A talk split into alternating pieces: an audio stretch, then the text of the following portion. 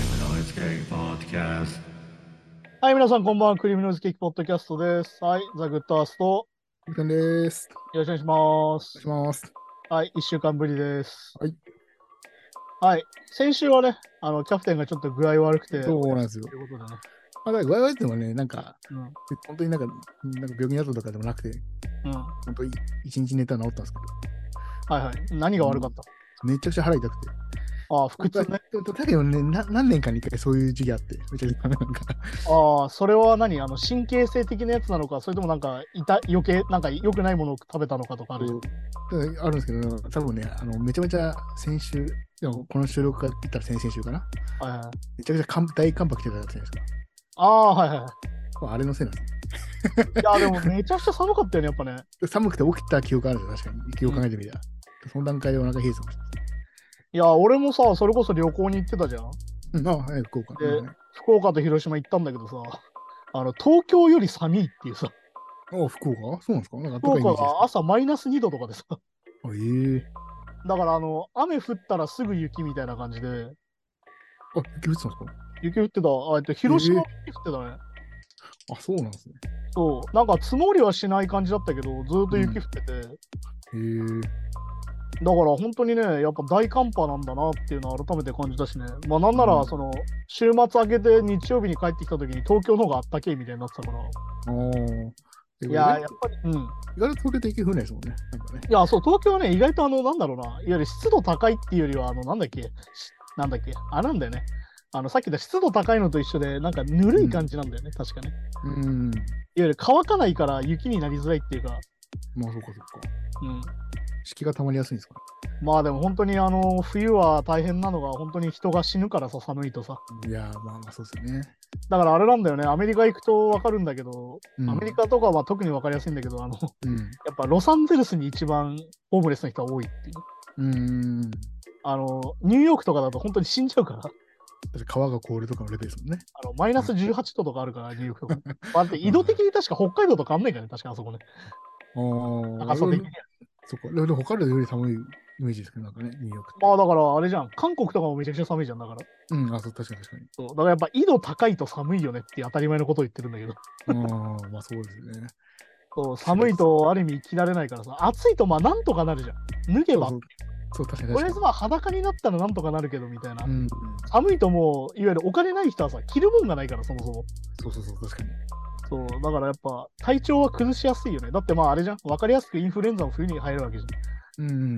んって感じだからさ。確かにあとあとがん事故とかでもうんうん。お温度が高ければ生き残ってたかもしれないけどはいはいはい。気気温が低いとやっぱ心臓すぐ止まっちゃうとか、まああれだからね、それ内臓機能が低下するのも冬だからなかったねう。んうん、だうん。だからその、なんつうの、いわゆる夏バテ的なものと違う体調不良だもんね、やっぱね。まあそうですねなんかい命の危機が うん、やっぱ血行が滞るみたいな話だからさ。そうそうだからそれこそだからあの動脈硬化とか、まあ、おじいちゃんおじいちゃんとかだとねおお風呂上がってなんかあのななんかねあのああ、ヒートショックでなくヒーなトショる。ックみたいなそうそうそうそうそういうのもあったりしますまあだから最近話してたけど、あの、著名人のさ、うん人が亡くなるニュースも多いのはさ、やうんっぱりそういうのが原因、やっぱ冬になるとあー人が多く死ぬんだよな、みたいな話はよく出るよね。確かに病気悪化するとかね多いですよね,、ねっていうのもあるからね、そういうことを考えると、やっぱり冬怖えなと思うしね。確かにやっぱ寒い地域だからだから分かりやすくやっぱ寒い地域の国とかって平均寿命低い,、ね、低いですもんねうん、あとまあでもなんだっけね寒い地域の方が逆に寒さに慣れてるからうんなんか北海道の人とか確か結構室内 T シャツでいるもんねガンガン炊いてねそうなんか、そう室内でこたつ炊いてアイス食うみたいなのそうそうそうが、アイスの売り上げ冬のがいい地域があるらしいですよ。北海道。だから逆に言うとあれなんだよそれこそあの東京の一人暮らしの方が投資する可能性高いみたいなのああ、まあね、確かに。いわゆるその、家の建て方がそもそも寒さに対応してないっていううん、いや、そうだよ。それこそボロアパートで隙間風とかね、入ってきますから、普通に。すごいからねうちもあのマンションなんだけどさ多分あの、3.11以降さ明らかに窓枠が曲がっててさあーまあもう10年ぐらい経つんだけど明らかにやっぱ窓の閉まりが悪い、あー、あーじゃあそういうとこでは入ってきますもんね、冷気はね。そうそういうのやっぱあるよね。そうなんだよな。まうん、あ、寒いとあと気分もね、落ち込むし、その、だからその、単純にその、病気とかじゃなくて、まあ、精神あメンのタ方ルで的なね。そう、なんか、なんか、冬季うつとかもあるじゃないですか。うん。いや、だからやっぱりね、なんつうの、あの、太陽に当たるのが大事みたいな話で、うん。やっぱね、体温が下がるのがそもそも良くないって話だから、まあそうですよね、確かに。そう、だからあんまりね、冷たいものいっぱい食べるとかもあんまり夏場も良くないみたいな話あるじああ、はんはんはんゃん。だって単純にお腹下すしさ。まあまあ確かに、そうですよね。そういうのもあるしね、それこそ、でも逆に言うと、その住居の話で言うと、俺、夏場に一回札幌に行った時に、何十年に一度の熱波みたいな時があって、夏が。うん。ああ、そうそうそう。北海道意外と夏は暑い、普通に暑いですよね。ここ最近暑いらしいね、だからね。うんその時だからもう10年ぐらい前か、それぐらいだったんだけど、うん。あの、クーラーがさ、ないのよ。うあの、クーラーに、れあの、ホテルの冷房っていうか、エアコンにうん、クーラーがついてないのよ、そもそ も。そう暖房機能だけみたいな。暖房機能だけみたいな。だかええらずっとあの送風みたいああ、はいはい。な。で、あとそもそも。もなんか18度とかになんないみたいな。うん。はなんか25度ぐらいにしかなんないエアコンだったりとか。あ、そこはもう想定してないからってことだ。そう。なんだっけな、その親の学会についてって、なんだっけな、うん札幌大学なんだっけな。なんかそこに行った時もね、中にクーラーなくてそもそも。あ、そうなんそこまで違うんですうね。んだってへえそもそもいらないじゃん。あそこだって夏でも25度とかだけじゃん、20度とか。っあまあ快適な感じ。まあ、本来のね。うん。てなったら、そりゃついてないよね。そうか。でもこれもだから気候変動の影響ってやつですよ。うん。まあだからね、最近だとあの温暖化って言わなくなったじゃん。そうですね。気候変動って言いますよね。うだかんあれもだから結局あの誤解を生むってやつでさ、ら寒くなってる地域もあるんですね。国そう世界的にもね。いわゆる極端になるって話だから、気候が。うん。てか、そうですね。なんか、だからその、あど結構だからそのああ、雨とかも、うん。すげえ雨がめっちゃ降って大雨のゲリラ豪雨が増えた地域もあれば、その分干ばつになったりとか、そう、だからなんだっけう、ん片や水没、片や干ばつみたいなみたいな、そうそうそうそう。ことになってるからね。うんだからそう考えるとね、だからやっぱりあれなんだよね。あの、なんだっけ、渡り鳥じゃないけど、 うん、あの季節に合わせてあったかいところに行きたいなっていう感じはあ る。なかなかね、 なかなかもう厳しい、それも一番厳しい難しそうです。結構お金持ちのやることだけどね、それもね。確かに、もう別荘がね、世界中にある人じゃないとなかなか。なんだっけ、だからあの、大橋巨船とか確かそんなことしてたよね。冬になるとオーストラリアに行ってみたいな。ああ、ははは。で、なんかあの、夏になると帰ってくるみたいな。ほんで、だから渡り鳥スタイルみたいな。うん。そういうのもある。あの、あれは昭和の司会者の人、ああとだから、セミリタイヤしたのも走りですよね、ファイヤーみたいな。まあ、今で言うとそうかも。今で言うと、そうそうそう。そうそういうのもあるからね。だから本当になんだろう、あの、結局やっぱりさ、なんか、生きやすい温度っていうのがあるような人間にってさ、 いわゆる適温みたいな。そうそう、だからね、 そう考えるとどこが一番いいんですかね。日本はいいっていうか、まあ四季があるから。まあだから結局やっぱ日本って島国で海沿いだから、海沿いのところが多いから、内陸も逆に言うと寒いしさ。うん。だからやっぱ山がある国だから、そもそもまあ。確かにまあ場所によってもね、確かそうまあだからなんかロサンゼルス確かに過ごしやすいけど、に。うん。なんかまああそこ湿度低いから結構過ごしやすいなとは思うけどね。まあ確かにカラッとしてますもんね。そうそういうのだしな、まあだから住みやすい国って何かなと思って結構難しいよね、意外とね。うん。そうまあだからアメリカだとよくフロリダとかがさ、あのリゾート地になって、それこそファイヤーした人とかが、あーその老後で住むとことしてフロリダよくあるけど、うん。それこそあのトランプみたいなさ、あ、はいはい。えっ、と、なんつうの、いわゆるそのおじいちゃん、おばあちゃんでお金持ちの人は大体フロリダに行くみたいな。あの、フロリダ半島に行くんだよね、みんなね。うん。そうそういうのがあったりとかして、まあ一あだから年や中っぱ結局あったかいところの方がいいって話で、やっぱり。そうそう、やっぱ、高くて一年中こうが安定してる方がいいそうね。うん、まあだからあれじゃん、その四季があるっていいって言うけどさ、うん。いわゆる持ってく服も多くなるわけよ。そうそうそう、確かにそうなんですよ。だって、年中夏の子だったら年中 T シャツでいいわけだから。例えば東南アジアとかだったらね、服はそんな選ばなくてもいいとか言いますけど。そうそうそう。だからそういうのもあるからね。うだからまあよくその冬のいいところでおしゃれができるみたいなのってそういうことだし。ん。うん。だって年中夏のとこだったらもはやね、コートなんていらないからさ。確かにだから、やっぱヨーロッパとかもそうだけど、おおしゃれな国ってやっぱ寒いですもんね、ちょっとね。まあ、てか、重ね着の文化で、やっぱり。そうそうそう。まあ、だから、T シャツと短パンでおしゃれって、もはや何なんだろうなと思うけど、それってもはやあの、ブラッド・ピットのあの、503エドウィン的な格好だもん。今、そう、まあね。それはお 前がかっこいいだけなんじゃないのか。いや。まさにそうなんですよ、本 当に。やっぱあの、なんだろう、あの、素材がいいみたいなさ。あそのう、そうそう。やっぱあの、いい、いい魚は刺身が一番うまいみたいなさ。だから、だからだからもうパンツいったらかっこいいんだよ。だってねなんなら普通にジョーラでパンツでもかっこいいから、多分ねそうかっこいいですからね。そう。そうなっちゃうからね、そうなるとまた違うかなってなるしね、そうそうそう。そう、だから天気もそれだしね、あとなんだろうね、最近見たのだと、 あのいや、まあ、あの、異次元のこそ少子化対策って言ってたじゃん。うん。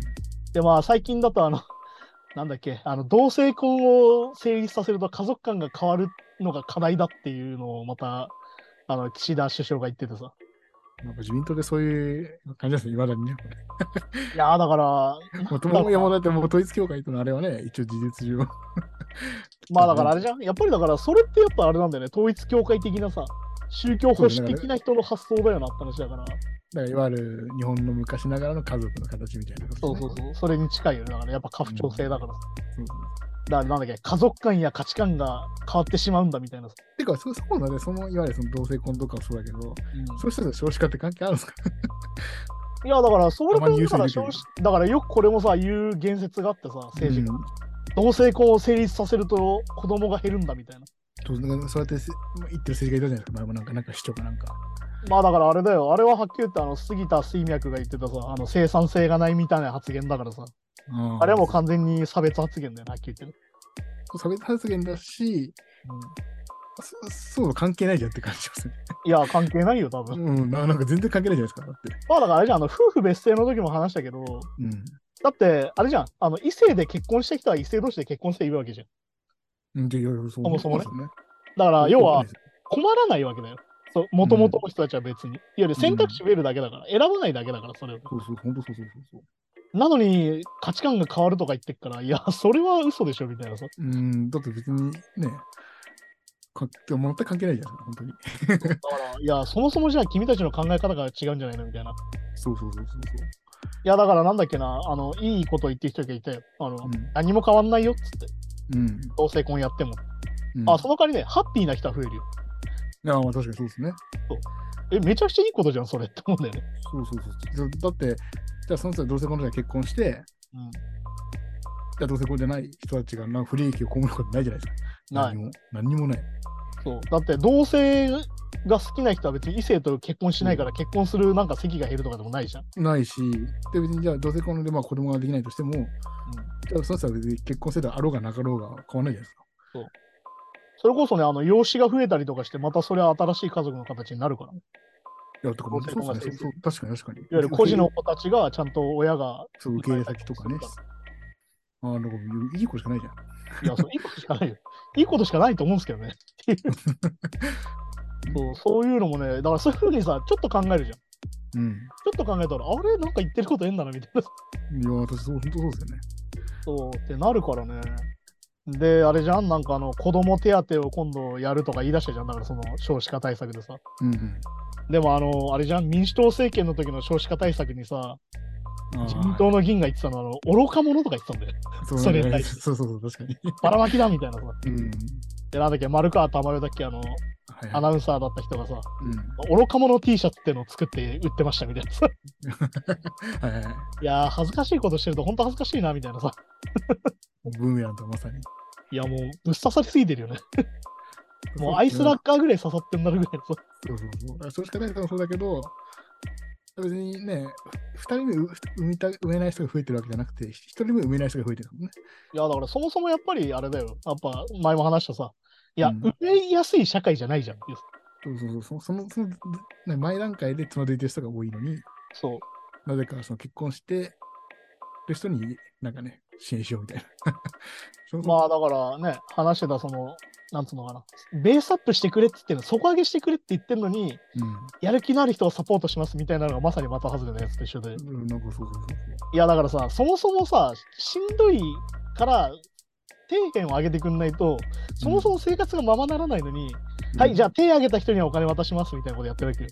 そうそうそうそう。あの、すいません、手上げる体力もないんですけどみたいな話だからみたいな感じです よね。いや、本当そうなんですよ。本当そう。少子化対策、うん。まあ、もう難しいのかもしれないけど。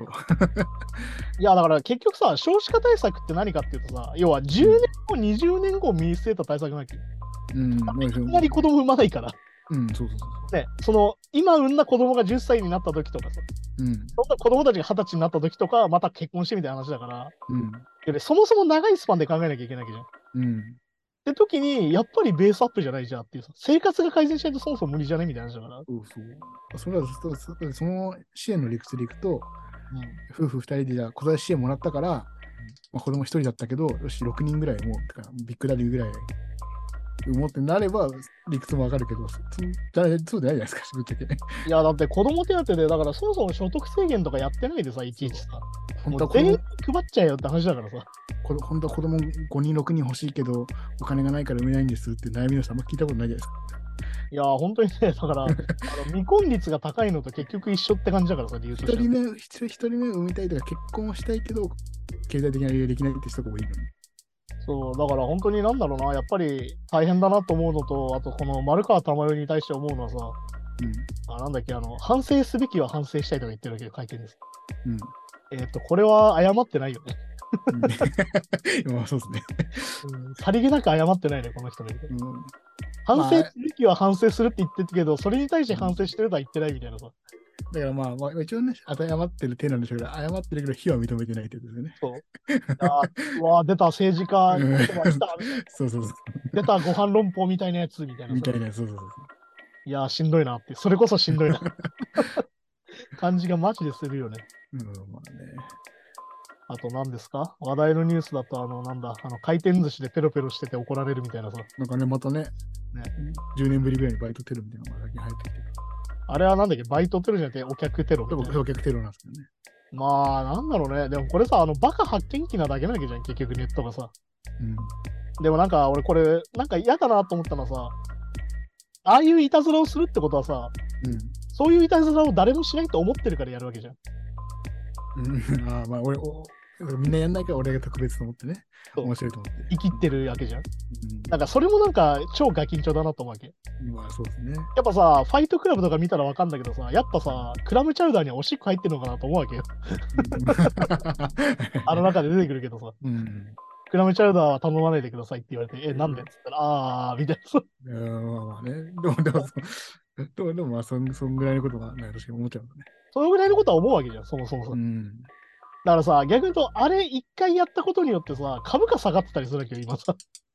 まあまあ、その企業からしたらそうですよね、それはね。ってなると、だからそこで制裁をしなきゃいけなくて、厳罰化しろみたいになってんだけど、うん、だって厳罰化するのは別にいいと思うんだけどさ、うん。なんか死刑にしてる人超多くないいわゆるリンチしてる人。いわゆるあ私事の刑だよね。あ、うんうんうんうんいわゆる名前特定するとかさ、ああ、特定班とかありますよね。なんか住所特定して学校名さらすみうたんいなやうんうつんやんうじゃん。ん。はいはいはい。俺やっぱあれは違うと思うわけよ。まあまあ、確かに確かに。まあ、そこまではね、確かそう。あれやるとさ、前も話したけど、自分が何かやった時同じことされるって考えたら恐ろしくないっていうさ。に。うん。そうそうそうそそしてやっぱさ、あれってさ、本当に リンリンチだから、言葉を変えるとね。う。うん。死刑はやっぱりリンチなので、はっきり言って。うん。あの、何のために法律があるんですかねみたいな話だけど、そうそうそう、確かに確かね、この世は世紀末みたいな話をしてるわけじゃないかに。うん。だら。からね、もこう。んな百科の話してるわけじゃないわけじゃん。確かに確かに。だからまあ、一回やったやつ何やってもいいとか、何言ってもいいとか。そう。まあでもね、結構ネットの空気としてありますよね。なんかね、い誹や謗だ誹から謗中傷とかもそうだけど。あれもさ、結局やっぱ余裕のなさなわけじゃん。うん。誰かに石投げてえなって話なわけじゃん。そうで、だからその、だから石投げてもいいって人たちになってない、なんか金になっちゃうというかね。まあだから前も話したけど、その外野だと思ってるじゃん。自分に石が飛んでくると思ってないじそゃん。うやそうそう。っぱ自分にも石飛んでくるから、石投げたってことはお前にも飛んでくるようだから、うっんそうていうのを理解した上で目には目をとか言ってほしいよねみたいな。うんだから、そだからそれがなんか派生しちゃうと別に悪いことしなくてもホームレスでだけでやったりとか。まあだから前話したそのホームレスのさ、意地悪する動画を上げるっていうのと、うん。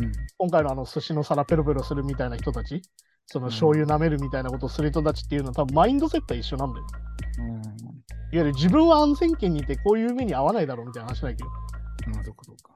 うん、いや、ぜひ、その、そいつらがく舐めてる皿はすでにもう誰かが舐めていたみたいな方が面白い。うんでも、でも実際そうそうですよね。だってね、あの動画上げてからすすぐなわけじゃないから、そう。もう実際あれ使ってる人もたくさんいるでしょうね。それって考えたらって感じだから、いや、だからさ、その、なんだろう、自分は安全圏でやってやってるって感じはさ、さっき言った、誹謗中傷する人もそうなわけよ。うんいや、結局自分の名前が出てないからバレないだろうみたいな話だけじゃん。うん。まあそうですね、匿名。で、わかりやすくヤフコメがさ、あの、電話番号登録して、しなきゃいけなくなったって減るわけだから。ってことさう、んい何が嫌だって悪いことしてる意識はあるってことなんだよね。や、そうそう、つつめの意識があって、多分。うん。いやー、これってやっぱ人間の気持ち、せちがらいなってやつだから。そうそうそういまやあまあまあまあ、むしろまあそそれを本当の正義だと思ってやってる方が怖いっちゃ怖いけど。いやーでもだからね、本当に気づいてない人が多いんじゃないかなと思ってて、うんやっぱ俺とかはさ、思うわけ。うわ、これ自分だったら怖っとか思うわけよ。まあ、そうだね、確かに確か俺だからね、よく思うんだけど、犯罪が起きた時に、いわに。ゆるみんな被害者マインドになるじゃん。いうん。うわん。ゆる加害者がどう思うのかなとか思ったら、結構なんか、うわ、こんなの怖くてやってらんねえわみたいになるわけよ。いわうん。ゆる自分がやられたらとかも思うし、自分がやったらとも思うわけ。うん。っていうのをね、両方考えると、そういうことにはならないんじゃないかなと思うんだけど、やっぱりそんなにみんな資料深くねえなみたいな。まあそうですね。まあ、ニュースでもね、めっちゃ取り上げて、まあまあまあ、うんまあ、それはしょうがないかもしれないけど、なんか本当ね、そそれこそ指名、下手な指名手配犯よりなんか有名になっちゃったりするじゃないですか。いや、本当でしょ。だって、まあでもね、これでまたあれでしょ。なんかあの、うどん、なんだっけ、おでんツンツンした人みたいにブレイキングダウンに入れるみたいな話になるわけでしょ。あまあ、倍、まあ、倍目でやってる人もいるから、まあ、 ややこしいだからんですそけのど。なんか、そこれの、なんだろうな、売名のり、なんか、輪廻みたいになるじゃん。なんか、あそこもしんどいなと思って、まああれはだから、最終的にはね、迷惑 YouTuber 的なマインドになるんですけど。うん。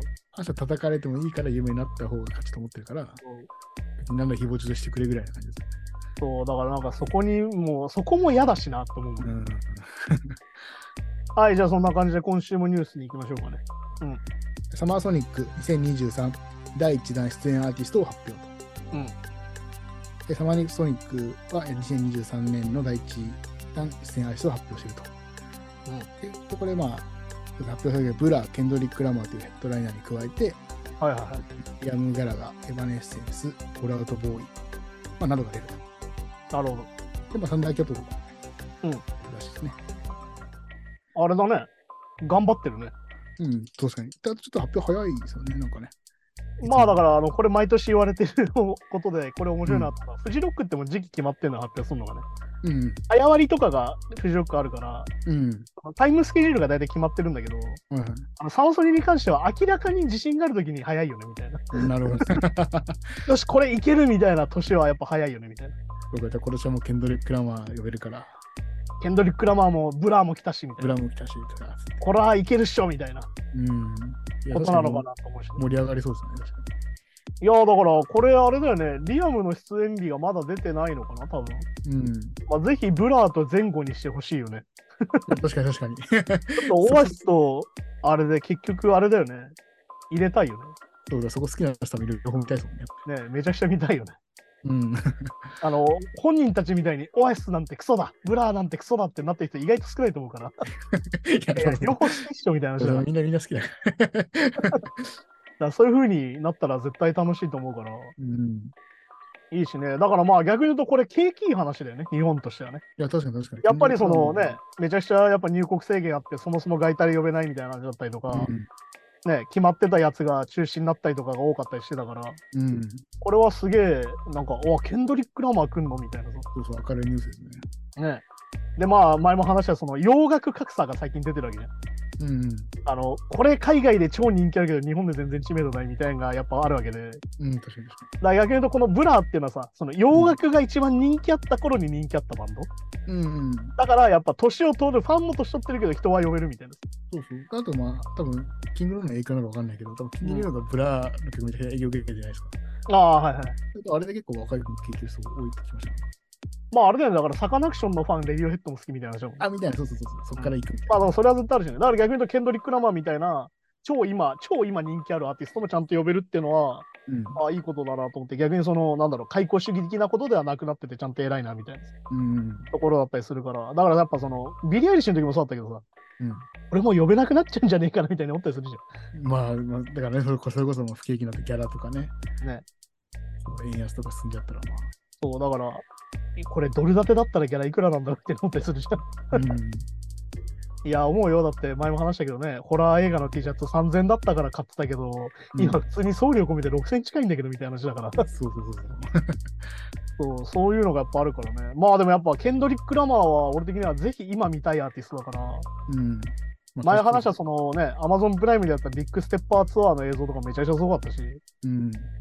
まあでもビッグステッパーツアーに関しては、オーストラリアに来ちゃったから、多分日本はスキップされてるんだろうけど、うんだからそうですねそのチームとかその演出でやってくれたらもう最高ですけどね、どうなんですかそうだから今回ね、ちょっとそれに期待したいんだけど、なんかまあフェスはフェスでやってくるのかなと思ってて、うんなんでかっていうと、ビッグステッパーツアーってさ、客席のど真ん中にステージあるんだよね、あそれうねそうそうそう。だからフェスよりちょっと大規模じゃないですか、大掛かりというか。そう。てか、だから、あの、マリンのスタスタジアムにあそこは置けないから、多分、客席の作りで。だからどういうプロダクションになるのかなって感じだしね。うんいや、でもね、めちゃくちゃ楽しみだよね。だから、いつももう、あの、毎回サマソニとかでヒップホップが来ても、こんなにヒップホップのファンっていたんだ現象がまた見れるのかなって。うん、ああ、はいはい。ね、あの、街を歩いててもなかなか当たらないじゃん。まあ、メタルとかもそうなんだけどさ。うん、あ、まあまあ、そうですね。思うね、あの、ラウパとか行っていつも思うんだよね。そわ、うそうこんなにこのジャンル好きな人たちいたんだみたいなさ。そうそう。あとは、おじさんが多いですけどね。年齢層ちょっとダメだけどね。あ、でも仲間いるみたいになるじゃん。そうそう。メタル好きなおじさんいいですね。なんかね。だからやっぱそういうのもね、逆に言うと感じれるからね、これフェスに行くとね、意外と、あ、客層こんななんだみたいなのあるから、そうそうそうそうそう、やっぱあるよね、そういうのもね。確かに、意外と女女の子いるんだとかね。ああ、まあだから洋楽のファンはね、結構なんか、男女比そんなに関係ないのかなと思ったりもするしね。うん。まあ、ケンドリック・ラマーはわかんないけど。うん、ケンドリック・ラマーはね、結構なんだろう、なんかヒップホップもさ、やっぱビートを聴いてる人とやっぱフローを聴いてる人がいるから、うん。ケンドリック・ラマーはフローで言うと結構渋めだからさ、うん、まあまあ、そうですね。確かうん、結構まあ派手でもないし、まあでも合唱する曲もあるけど、に。うん。やっぱそその、今時のキャッチーさは意外とない感じのの、すげえ人ポだップかではら。ないですもんね。まあまあまそうそうそう。で、なんだろう、いわゆるそのミーゴス的なさ、あ。うん。なんかいわゆるトラップキャッチーみたいなものはないから、そうそうおな同じワードでこう何回も繰り返していくみたいな。連呼するみたいなあんまないからね。まあだからね、そういうとこも含めてなんか客層が見れて面白いかなと思って、今の今回のラインナップはだから本当に海外のフェスと同じ感じだから、いわゆるその90年代の大物と、うん。うんい今の一番で売れてるやつっていう組み合わせっていうのは、本当に。に今のリアルタイムの海外フェスに近い感じだから、ちょっと楽しみ。確かに、今年は多分めっちゃ盛り上がりそうですね。ね。いや、ちょっとね、俺は今年2日間頑張って行ったろうかなと思うんだけど、チケットがそもそも取れるのか問題っていうね。いや、確かに。だから、クリエイティブマンの 3A とか別に入ってないしな、みたいなね。うん。どうなんだろう今年は、だから、その、コロナウイルスも、5月でしたっけにはい上げられるから、だから前みたいに感染対策とかはもう全然なくなって、大声も OK でとかなるのかね。どうなんだろうね。でも結局前も話したけどさ、減ってはないからさ、かかるはかかるよみたいな話でまあさ。そうか。じゃあ、いろいろまあ制限はあんのかな。まあだから、多分会場は制限しないけど、俺たちは任うん意でマスクをするかどうかって話だと思うよ、多分。そこは求められちゃうから。そう。だから結局さ、2類を5類に変えて何があるかっていうとさ、意外と俺ら不都合の方が多くて、うん。あの、ただじゃなくなるよね、ワクチンがまずね。まあ、そうまあまあ、確かにね。あと、治療費ももっと高くなるよね。そうか、確か負担が増えるから。だに。うん。まから意外とな、あの、国民にとってあんまいいことないっていうさ。あ確かに今減ってはないですもんね。だってね。だからそこも含めてだから、だからインフルエンザと同じですって言うけど、何度も言うように、インフルエンザみたいに、はい、タミフルみたいなのがないから。うん、まあそうだ、確かにそうか。そこがまだないからな。だから毎回、前も言ったけど、あの、ガチャと同じ確率で死んでるんですよ、人が。うん。えっ、と、大体その、 なんだろうな、これ言い方よくないけど、あの、ソーシャルゲームのさ、うん。ガチャであの、S、SR 引くぐらいの確率で人が死ぬわけですよ。ああ、 まあまあ、はい。って考えるとさ、やっぱり怖いなとは思うしね。まあ確かに。ね、当たる当たらないで本当に死んじゃうから、うん。まあね、まあ自分じゃなくて持ち帰ってとかね。はいそうまそあういうのもあるからね。まあだからその、フェスに関しては多分その仕切りがなくなったりとか、うん。利用人数がもっと増えたりとかするから、去年みたいにその、速攻売り切りみたいなことはないとは思うけど、うん。まあちょっとね、せっかくだから行きたいなとは思うよね、やっぱね。楽しそうだし、ね確かうんに。やっ。ぱいいですね。やっぱやっぱフェスが戻ってくるとちょっと明るくなりますね。なんかちょっと気分いや、やっぱ、ぱお祭りだからね。うん。やっぱお祭りは楽しく迎えたいですよ。り。うん。別に俺、あの宗教は信じてないけど、あの宗教祭りは全部楽しめばいいと思ってるうから。ん、ああそうですね、まあ、行事と儀式は楽しい。まあ、まあ、そのまあ音楽はね、儀式とか。そう切ってもまさに話せないからまさに祭りだから。そうそうそはい、じゃあそんな感じでね、今週もやってきたんですけども、まうんああれですよね、だからそういう風に取れば意外と明るいニュースもあるよなって話で、う。うん。で逆に言うとやっぱりあれなんだよね、そのクソみてえな話が 多々あるので、こうやってやっぱ中和していくと大事だなみたいな。まあ確かに。 まあだから何度も言うように、その異次元の話をしちゃいけないよって、うん 根次元の話をしちゃいけない。まあそうですね。いや、お前、誰の話してんだよみたいな話、本当になるから、まあ、全然異次元でもないですね。足りてないぐらい。全然、全然異次元じゃねえじゃんっていう話だから。まあまあ、ある意味異次元なんですけど、まあ、ピントピントの意味で。それはもはや適当じゃねえかって話だから。うんまあそうね。じゃあ、そんな感じで今週もありがとうございました。はいまた来週です。さようなら。だから、 Brave Noise Gang Podcast.